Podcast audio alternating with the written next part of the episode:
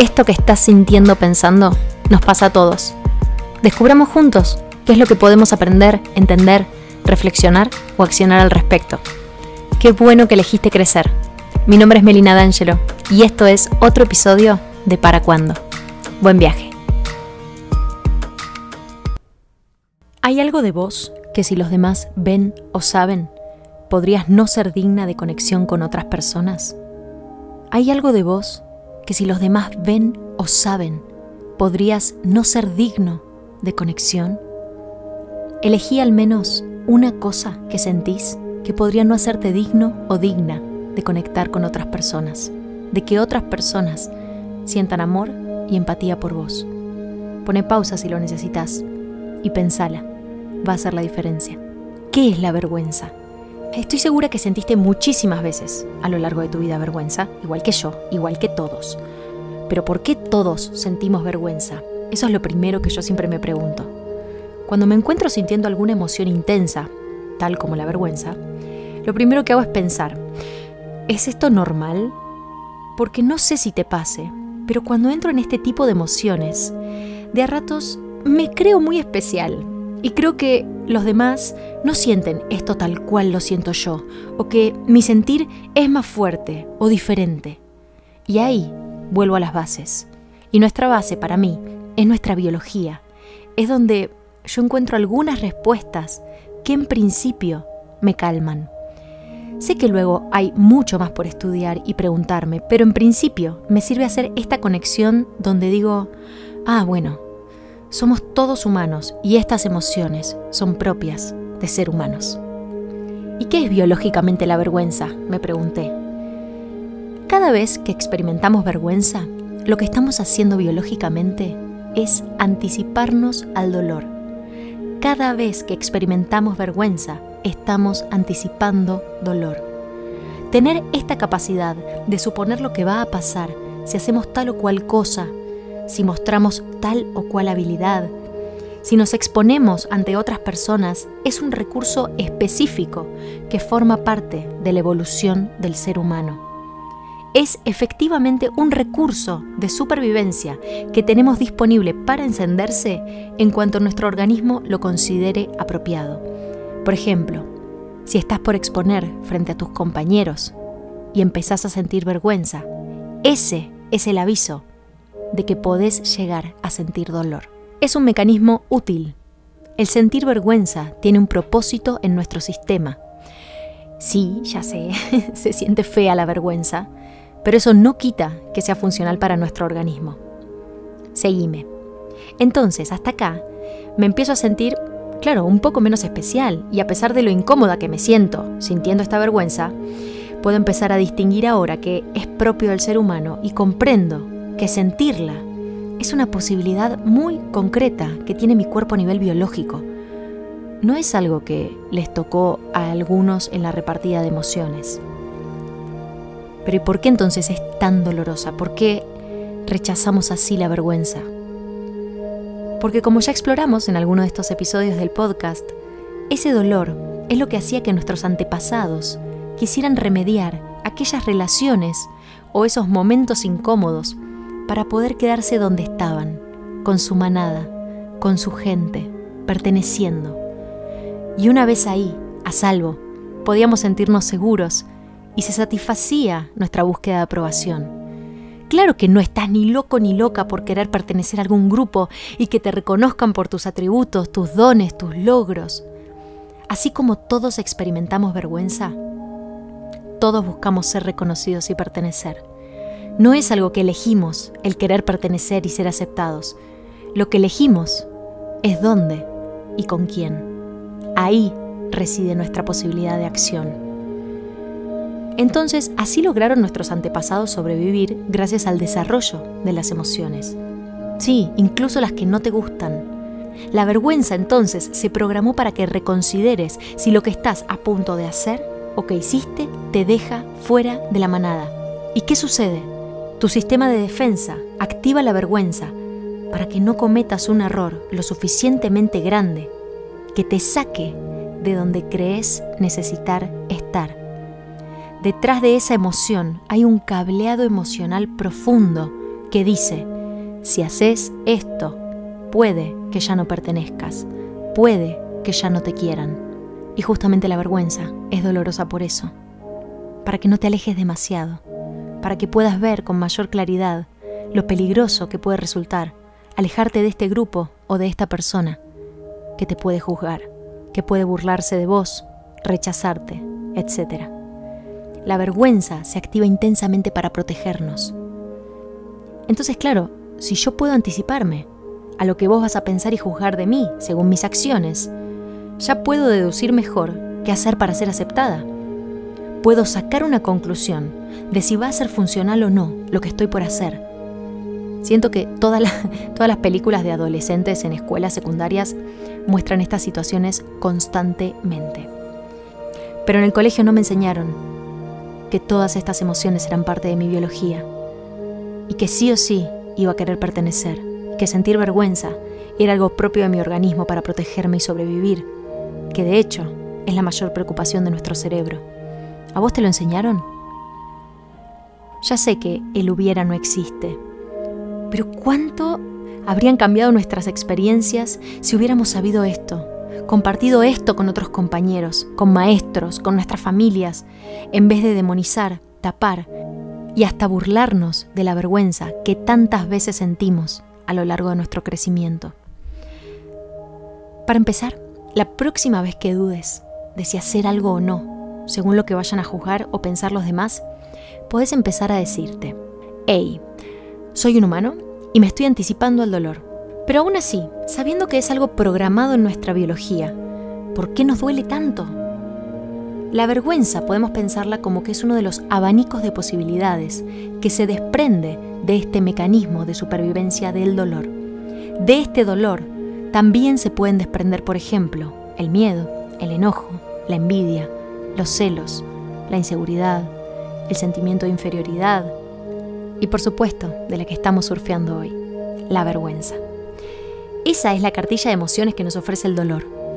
¿Y qué pasa entonces? Además del componente biológico, como no supimos bien qué hacer con esta emoción que aparece, empezamos a interpretar, a hacer propias las interpretaciones que los demás dijeron alguna vez que era la vergüenza, de lo que vimos de nuestros padres y todo eso que ya sabemos. Imagino que viene desde, por ejemplo, Melina, no digas eso adelante de nadie, o mejor ponete esto, que lo van a tener puesto todas tus amigas, o en el colegio, el que no se sabe este juego no puede jugar. Y si jugás mal, me río de vos. Entonces, además de doler biológicamente, la vergüenza está asociada a una posible definición de quiénes somos. Si pensamos en algo por lo que nos sentimos culpables, por ejemplo, nos vamos a referir a hice algo mal. No sé, rompí un vaso que hay en tu casa y me siento culpable. A diferencia de la vergüenza, nos pensamos como soy algo mal. Claro, es una emoción que se pega mucho más a nuestra identidad, a nuestra dignidad, a nuestra integridad como personas. Y si somos algo mal, ¿quién va a querer relacionarse con nosotros? ¿Cuántas veces sentiste que estás mal? Yo muchas. Por eso me dedico a averiguar esto. Vuelvo a la pregunta del principio. ¿Qué es eso que si los demás vieran de vos, no sos digno, digna de conexión, de amor y aceptación. Tus debilidades, lo que pensás recurrentemente que te falta aprender para tener ciertos estándares de desempeño, ¿es algo de tu cuerpo? ¿Qué es lo que crees que te hace poco digno de conexión? Todos tenemos más de una cosa que nos avergüenza de nuestro ser, cantando ahí bajito, y algunos días cantando a los gritos o gritando directamente. Y acá es clave, clave, que empieces a pensar esas cosas que te avergonzaría que otro sepa de vos como una construcción, como una interpretación. Sé que lo sentís muy real, pero probá de suspender estas interpretaciones en el aire por un ratito, nada más. En la repartida de emociones, a todos nos tocó el mecanismo de la vergüenza. En la repartida de interpretaciones, ahí sí, a cada uno de nosotros nos dieron una diferente. Tené presente cuáles son estas interpretaciones y veamos si al final de este capítulo podés verlas de otra manera, o mejor dicho, verte de otra manera. Si quieres pone pausa, una vez más, anota esas que fueron lo primero que pensaste. Me avergüenza mi cuerpo, me avergüenza no sentirme bueno en mi trabajo, me avergüenza que todavía no me haya pasado eso que declaré, me avergüenza que sepan que me dejó mi novio, me avergüenza que sepan que tengo miedo de hablarle a esa chica que me gusta, me avergüenza arruinar esa entrevista de trabajo si se enteran que me echaron del otro trabajo o si se enteran de que no tengo suficiente experiencia. Me parece muy interesante algo que explica un científico llamado Andrew Huberman, que dice que somos especies que por naturaleza fallamos, que la búsqueda de la perfección, por ejemplo en este caso de ser aprobados y aceptados, no tiene que ser nuestro fin último, ni mucho menos evitar sentir vergüenza. El fin último de ser aceptados es un trabajo que va a ser automáticamente nuestro cerebro. Nuestra tarea es otra. De hecho, mientras más conscientes estemos de que estamos habitando la vergüenza, más rápido vamos a empezar a ver caminos de acción y entender qué es lo que nos está pasando. El famoso que fluya, que fluya. Yo lo traduciría a voy a permitirme sentir esto que estoy sintiendo para después seguir. Gastamos el doble de tiempo evitando sentir y después intentando fluir. Cuando la emoción llega, fíjate si puedes considerar primero sentirla. En otro capítulo voy a contarte mucho más y en mucha más profundidad la técnica de este señor David Hawkins, que a mí me abrió un mundo de posibilidades inmenso. Entonces, empecemos por dejar de buscar que nuestro objetivo sea no sentir vergüenza. Ya con esto ganaste un montón. No le resistas, no te resistas a la vergüenza. Aparte, cuando ya la empezaste a sentir, la vergüenza ya te está habitando. Y ahora solo te queda aprender qué hacer con ella. El problema, como en todas las emociones intensas, está cuando no podemos atravesarlas y seguir. Y las emociones llegan para que las sintamos, no para que les temamos ni las ignoremos. Cuando sentimos algo y nos escapamos, obviamente es lo más natural e instintivo del mundo. Hay algo en nosotros que queda sin experimentarse y solemos tenerle miedo hay una emoción que no fue sentida y que según este maestro que les cuento, David Hawkins, en algún momento vamos a tener que detenernos a sentirla.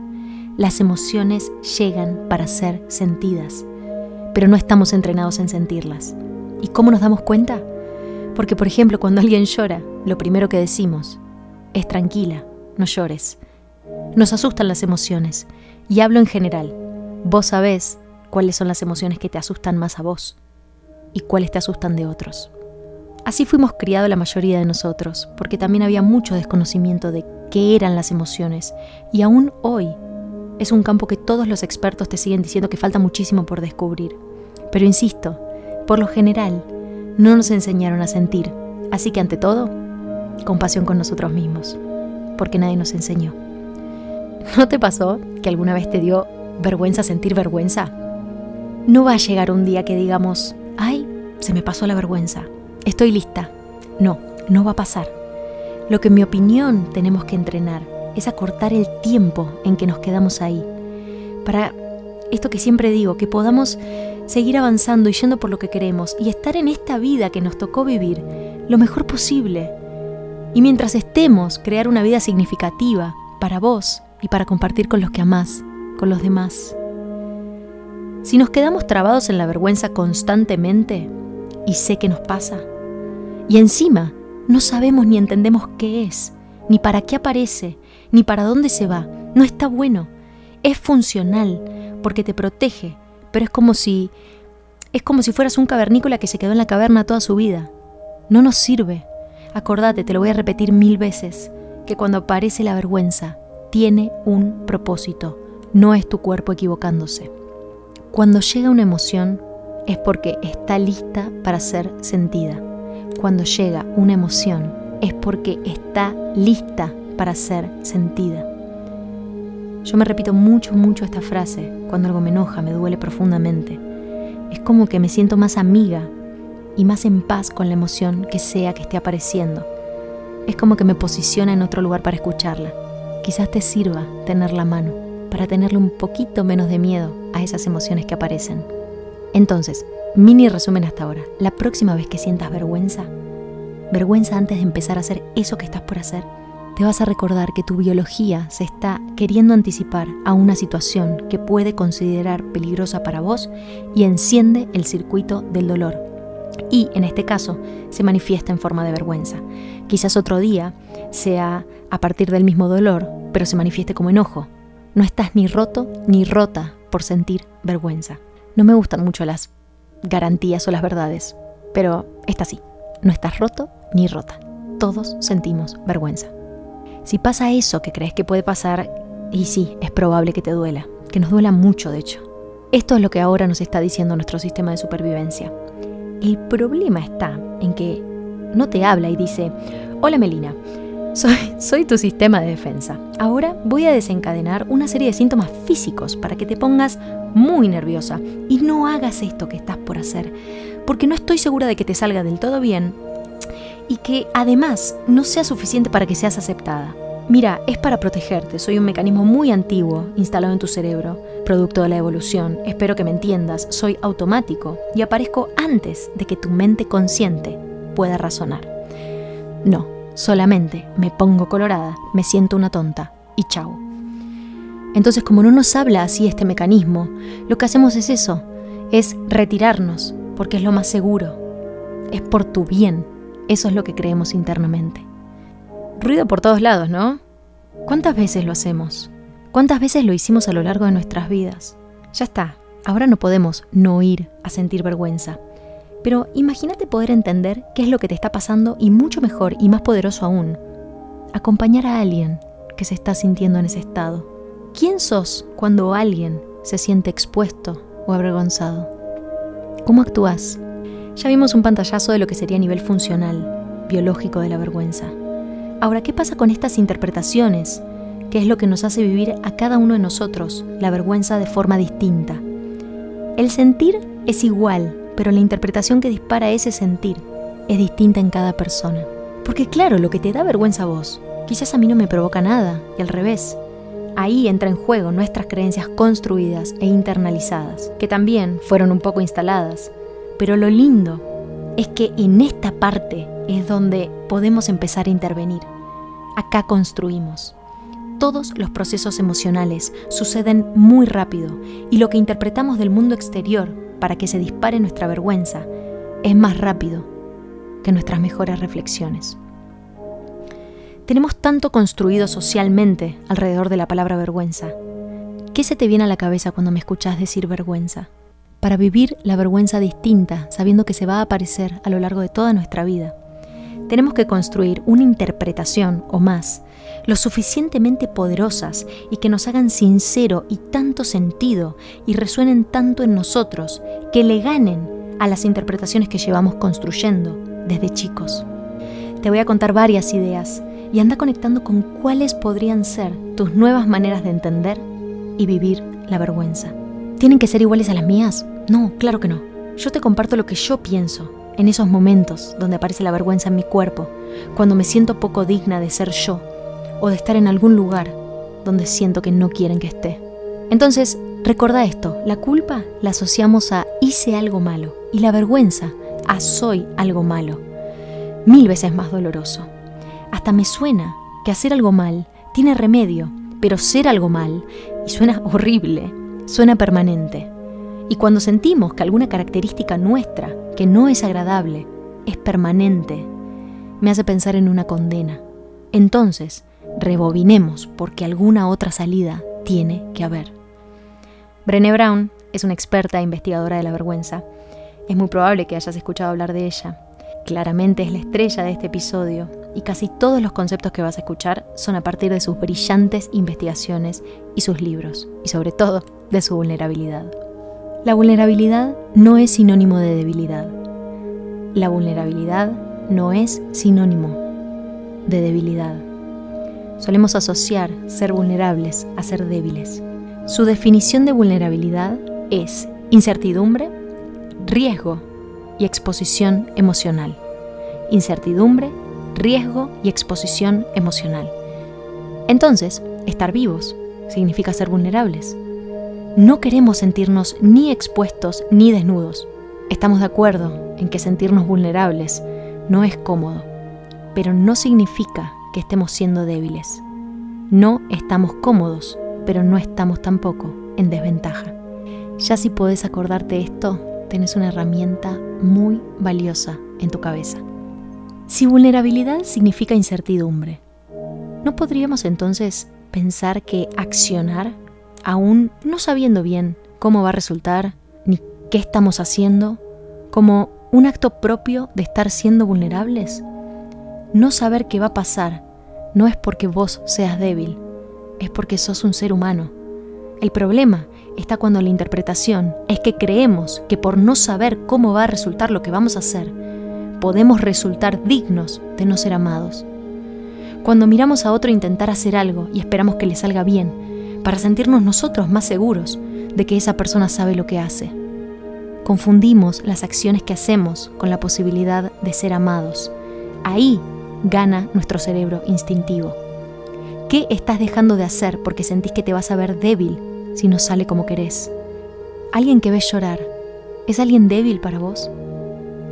Cuando alguien te cuenta su historia, con todo su corazón, ¿qué sentís? ¿Sentís conexión o sentís desconexión?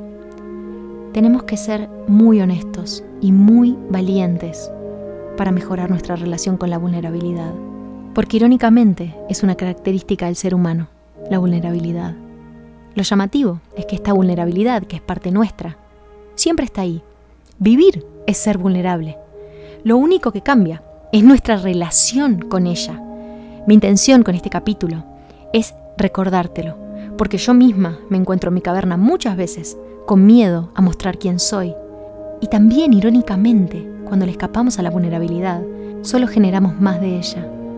Lo que sí nos hace débiles es nuestra incapacidad de dejarnos ser vulnerables. Lo que sí nos hace débiles es nuestra incapacidad de dejarnos ser vulnerables. Como dice Tony Robbins, la vida no viene con garantías.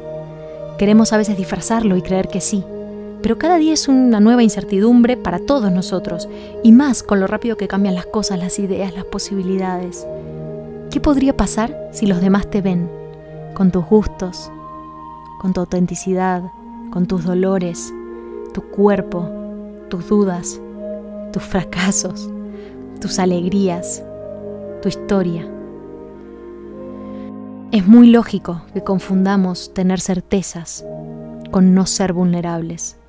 Pero algo que me explotó la cabeza que dice esta mujer es que la vulnerabilidad es la esencia, el corazón, el centro de todas las experiencias humanas significativas.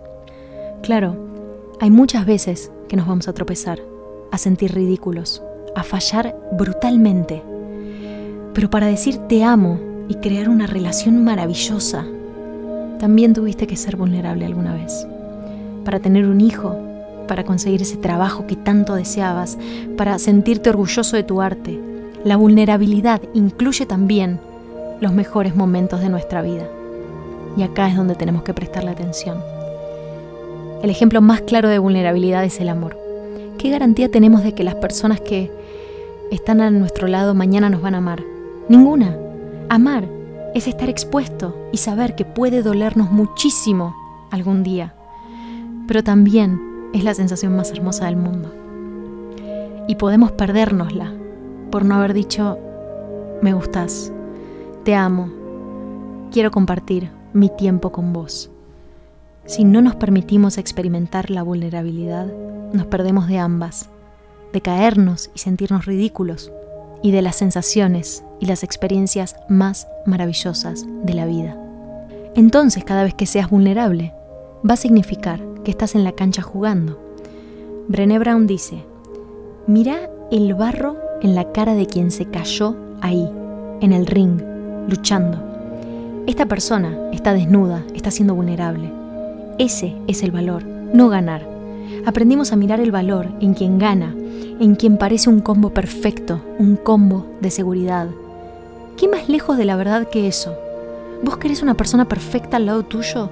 ¿O alguien que abra su corazón y tenga la valentía de intentar a tu lado? Ser vulnerable es un gran plan por donde lo mires, incluso siendo incómodo. Y no, vivir siendo vulnerable no significa que te vas a sentir mal todo el tiempo pero creo que es un sinónimo de dejar que las cosas pasen. ¿Por qué? Porque mostrar quién sos hoy te va a dar respuestas de quién puede estar cerca tuyo en este momento y quién no. Esa persona que no se asuste con tus emociones, porque entendió que emocionarse es parte del ser humano y es transitorio y no hay riesgo alguno, en realidad, en sentir tristeza, sino el riesgo está en no atravesarla y creer que somos impenetrables. Y eso jamás puede hablar de tu dignidad, habla de lo que el otro puede tolerar o no de un ser humano. Igual que vos, ese ser humano vivió, lloró, sufrió, dudó, cambió, se alegró, se frustró, se enojó, se equivocó y se avergonzó más de una vez de ser quien estaba siendo. También somos eso. E igualmente somos dignos de conexión. Sos digna de conexión, sos digno de conexión. Y sobre todo de sentir mucho amor. Tus debilidades, mis debilidades, son lo que nos hacen hermosos. Son donde hay grietas para mejorar. Es por donde entra la luz. Pero toda la vida lo vimos desde el lado opuesto. Crecimos tapando algunas grietas, creyendo que nos íbamos a desconectar si dejábamos que se vieran. Y elijo creer el camino no es ir armando más y más capas de certezas para volvernos inmunes a la vulnerabilidad, sino atrevernos sabiendo que incluye esta incertidumbre, este riesgo y esta exposición emocional al dejarme ser vista por otros que otros me vean fallar, que otros me vean triste, que otros me escuchen contradecirme. Si venimos al mundo a sentir conexión con otros, porque si no nada de esto tendría sentido, ¿por qué estamos esperando que alguien venga a decirnos, sos digno de actuar, vas, sos digna de publicar tu proyecto, anda, ya estás listo para que nadie te hiera cuando digas te amo, anda a decirle te amo, no, no y no va a pasar, porque nadie sabe nada, porque todos estamos construyendo permanentemente interpretaciones para sostenernos y para sentir más certeza. Incluso esto que te digo que parece una certeza, no lo es. Ser vulnerable para mí, por ejemplo, es poder cambiar de opinión, porque lo reinterpreté y ahora creo que, por ejemplo, contradecirme o cambiar de opinión habla de alguien que intenta ver distintas perspectivas para no endurecerse. Habla de alguien que busca. A veces no sé qué pienso de algo. Y ser vulnerable para mí es darme el tiempo de pensar qué pienso, de no sacar conclusiones. Y eso a veces a la gente le resulta amenazante, porque estamos muy acostumbrados a que el que más certezas tiene, más fácil va a hacer que sobreviva. Y siempre volvemos a nuestro instinto de supervivencia. El biólogo Humberto Maturana dice que cambiar de opinión es un derecho humano. Entonces, ¿cómo vos vas a practicar tu vulnerabilidad? ¿Qué pensás cuando alguien cambia de opinión? Y claro, cuando la practiques, te vas a sentir desnuda, expuesto, pero ya no débil. Porque débil se vuelve el que no juega, el que no se embarra. Pero tenemos que mirarlo y mirarnos distinto. Ser vulnerable es, por ejemplo, contar tu historia, sabiendo que es única y no hay riesgo en contar quién fuiste y quién sos. Ser vulnerable es contar tus deseos, tus ilusiones, aún sin pruebas de que van a pasar. Ser vulnerable es decir te amo sin saber qué va a pasar del otro lado. Ser vulnerable es mostrar tu arte consciente de que nada que venga de vos puede estar errado. Errado va a estar el que no sepa qué hacer con tus emociones. Errado va a estar el que no sepa qué hacer con tus emociones. Y cada vez que somos vulnerables, además, acordate, anótatelo, no sé, que estamos siendo valientes. Brené Brown afirma que la vulnerabilidad es la mejor medida de la valentía. La vulnerabilidad es la mejor medida de la valentía. Y claro que puede traer consecuencias el mostrarnos vulnerables, el ser vulnerables, pero también a través de esta valentía que cultivamos, pueden surgir tus mejores creaciones, tus mejores proyectos. Es la cuna también de todo eso. Este podcast, de hecho, es producto de haberme dejado ser vulnerable. Y cuando lo publiqué, temblé, te juro que temblé. No sabes el terror que me dio. Y me sentía desnuda, estúpida. Pensé, ¿a quién le va a interesar esto? Me gusta solo a mí. Se van a reír de mí. No me van a entender. No voy a saber qué decir. Ahora voy a tener que ser perfecta porque hago esto. ¿Y sabes qué? Esa vulnerabilidad me llevó a tener lo que más alegría y más impacto tuvo en mi vida hasta ahora. ¿Cuál es el tuyo? ¿Qué es eso que si te dejaras ser vulnerable, podrías regalarle al mundo y quizás sea una de las mejores cosas de tu vida? Otra interpretación que me allanó el camino fue, es posible ser valiente y tener miedo al mismo tiempo. Es posible que estés siendo valiente y que al mismo tiempo tengas miedo. Claro que sí. ¿Cuál es ese proyecto tuyo que incluye miedo y valentía? Como siempre, siempre, siempre te digo, no vamos a dejar de sentir miedo. Tenemos que hacer a través del miedo. Lo agarramos de la mano y nos vamos con él. Entonces, valentía y miedo se van a sentir al mismo tiempo cuando estés siendo vulnerable. Entonces, ya está, si no nos vamos a escapar ni del miedo ni de la vergüenza, vamos a ser vulnerables y valientes. ¿Cuándo? Cuando puedas, porque si no, volvemos a la perfección y a ser impenetrables. Entonces, si la vulnerabilidad es la mejor medida de la valentía, la vulnerabilidad es la mejor medida de la valentía. A mí me gusta mucho la gente valiente. Es más, a veces miro más quién es valiente que, que quién tiene resultados. Estoy segura que en alguna parte tuya vos también te, te debe gustar esto. Y hasta me dan ganas de probar y de equivocarme con esas personas. Es como si respiráramos juntos el alivio de que nos une nuestra perfecta imperfección. Y quizás te estés preguntando, para, entonces tengo que contarle mi historia, mis debilidades a todo el mundo. Yo fue una de las primeras cosas que me pregunté sinceramente. Porque muchas, muchas veces me volví a mi casa después de una reunión con amigos o con alguien, diciendo, ¿por qué dije eso? ¿Por qué le conté esta debilidad mía? ¿Por qué me expuse así? ¿Te pasó alguna vez? Bueno, acá hay un nuevo dato que dice, hay personas que se ganan el derecho de escuchar nuestra historia. Hay personas que se ganan el derecho de escuchar nuestra historia. ¿Quiénes son en tu vida los que se ganaron ese derecho? Hace esa lista porque la vas a necesitar. ¿Sabes cuál es la mejor manera de perpetuar la vergüenza y no hacer nada de lo que querés hacer? Callarte. No hablarla la hace crecer en nuestro interior. ¿Y sabes cuál es la manera de desvanecer la vergüenza? Hablarla. La vergüenza no sobrevive a ser hablada. La vergüenza no sobrevive a ser hablada. Es como que la dejas sin casa, que en este caso la casa de tu vergüenza está siendo vos. ¿Quién es o quiénes son esas personas que no se resisten a escucharte? ¿Quién puede convivir con tus rarezas, tus miedos, tus deseos, tus incoherencias. Hacé esa lista y háblalo, porque la mejor medida de la vulnerabilidad, no te olvides, que es la valentía y que algunas personas se ganan el derecho de escuchar nuestra historia. Pregúntate entonces, ¿estoy siendo vulnerable?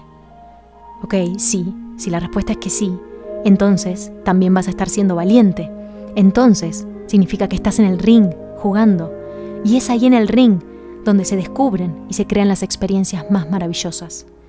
Contale a alguien tu proyecto y el miedo terrible que tenés de lanzarlo. Tus miedos son igual de válidos que tus anhelos, igual de válidos que vos.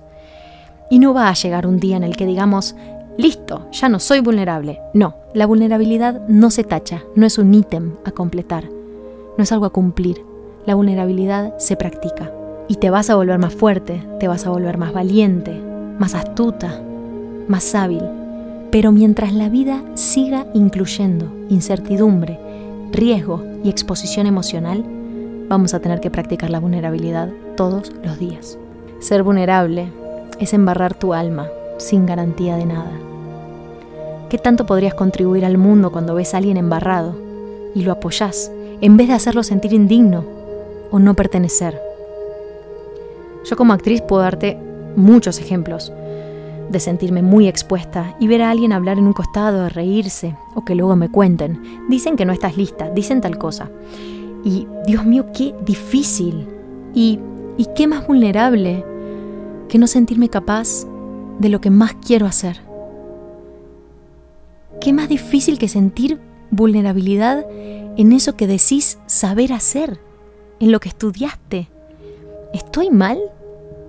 Y para esos momentos, para cuando opinen de lo que estás haciendo o siendo, te pido que te acuerdes de una cosa. Mírale la cara a esa persona y fíjate si la tiene embarrada. No aceptes feedback de quien no está jugando. Es muy probable que el que esté jugando de verdad y siendo vulnerable tenga desarrollada la empatía. Y si no es así, sé vos esa persona. Como dicen los estoicos, la mejor revancha es no ser como ellos. No sos como esa gente que habla de vos. Sí, es el camino largo y es un camino que puede doler más, pero estoy segura que es el que vale la pena. Entonces, cuando estés ahí, jugando en el ring, embarrándote, siendo vulnerable, obviamente ahí no estás diciendo, bueno, elijo contarle mi historia a tal amigo. No, acá estás expuesto, expuesta porque estás siendo valiente quizás frente a un grupo de personas, a una comunidad que no necesariamente te conoce. ¿Y ahí qué hago? Te vas a acordar, te vas a, no sé, anotar en la mano que cualquier acto de valentía incluye riesgo y exposición emocional. Estoy siendo valiente, estoy siendo vulnerable. Esto puede ser la cuna de grandes y maravillosos descubrimientos. No sé si lo sentís, pero mientras yo hablo siento que cada vez queda como más expuesto que realmente no somos débiles cuando nos dejamos ver. En otro episodio voy a hablar de la empatía, que también es un tema que me resulta muy apasionante y pienso que puede servirte mucho saber cómo opera en nosotros para vivir mejor. Pero quédate sabiendo que la vergüenza no sobrevive tampoco a la empatía. Háblalo con quien se haya ganado esa confianza en vos y seguí, que ahí adelante están tus mejores ideas, tus mejores proyectos. ¿En qué cabeza, o en qué momento, mejor dicho, nos metieron que ser nosotros mismos podría alguna vez no estar del todo bien? Y me emociono diciéndolo porque, y no por buscar atajos, pero ¿cuánto tiempo perdimos no dejándonos ser quienes somos? encima, encima sabiendo que siempre podemos transformarnos. Porque, porque tendría más sentido o entendería más esta interpretación de soy indigna si tuviéramos cualidades fijas, pero encima, sabiendo de la plasticidad de nuestro cerebro, de la fortaleza de nuestro cuerpo físico y de nuestra constante impermanencia, donde cambiamos todo el tiempo. ¿En serio perdemos tanto tiempo ocultándonos? sabiendo todo lo que podemos mejorar, sabiendo todas las herramientas que hay para poder sentirnos mejor con nosotros mismos y hacerle bien a otras personas, ¿de verdad nos compramos esa interpretación durante tantos años? El que se asuste de tus dolores, de tus inseguridades y las use en tu contra o para no amarte, tenés una gran respuesta de quién merece tu presencia. Y nadie duda acá de que tu presencia es valiosísima. Generalmente nos gusta ver a otros contando su historia, ¿no? Nos gusta ver a los demás abiertos, a quienes se dejan ver. ¿Qué pasaría si con esta incertidumbre y riesgo que caracteriza a nuestras vidas, probás de hacerlo vos también? Es mucho más fácil ser empático con otro que dejarnos nosotros ser vulnerables.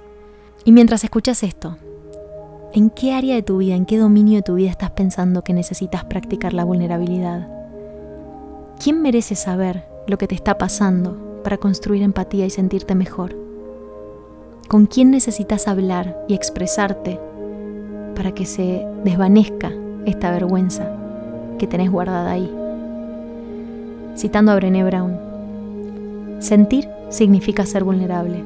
Creer que la vulnerabilidad equivale a debilidad es creer que sentir equivale a debilidad, anular nuestra vida emocional por temor a pagar un precio demasiado alto, es alejarse de lo que precisamente da sentido y propósito a la vida. No confundamos que ahora tenemos que ir a conocer a alguien y vomitar todas nuestras inseguridades. No, eso no es vulnerabilidad, de hecho, eso es desesperación, dice Brené. ¿Quién puede asimilar el peso de tu historia? El resultado de esta vulnerabilidad respetuosa y recíproca va a resultar en una mayor conexión, confianza y compromiso. Entonces, si sentís que estás sobrepasando un límite, listo, eso no es vulnerabilidad. Si te sentís más desconectada de la otra persona, tampoco es vulnerabilidad. Donde hay vulnerabilidad, acordate que vas a sentir confianza, compromiso y conexión. Hay tanto, tanto, tanto por hablar de la vulnerabilidad, no termina acá. Y tenés a lo largo de este episodio muchas preguntas para hacerte. No te desesperes por responderlas. ¿Qué pasa si hoy te das tiempo de pensar? ¿Qué pasa si hoy te das tiempo de sentir? Y después te das tiempo de probar y de practicar. Y después de eso, ¿qué pasa si te das tiempo de elegir con quién compartir lo maravilloso, lo maravillosa que sos? Sí, y eso incluye tu historia, tus debilidades, tus pasiones, tus miedos y todo lo que tenga que ver con vos. Puedes hablarlo conmigo también, mándame un mensaje. Practica contar eso que te hace sentir vulnerable. Yo estoy. Espero que después de estas interpretaciones, estas ideas nuevas, algo haya despertado en vos nuevas posibilidades. Hay muchos caminos, muchos, muchos, muchos. Y hay gente siendo muy vulnerable para que nosotros podamos verlos también y caminar mejor. Volvé a la pregunta del principio. ¿Qué es eso que si otro sabe de vos, no sos digno o digna de conexión? ¿Te acordás qué pensaste? ¿Qué pensás ahora de eso?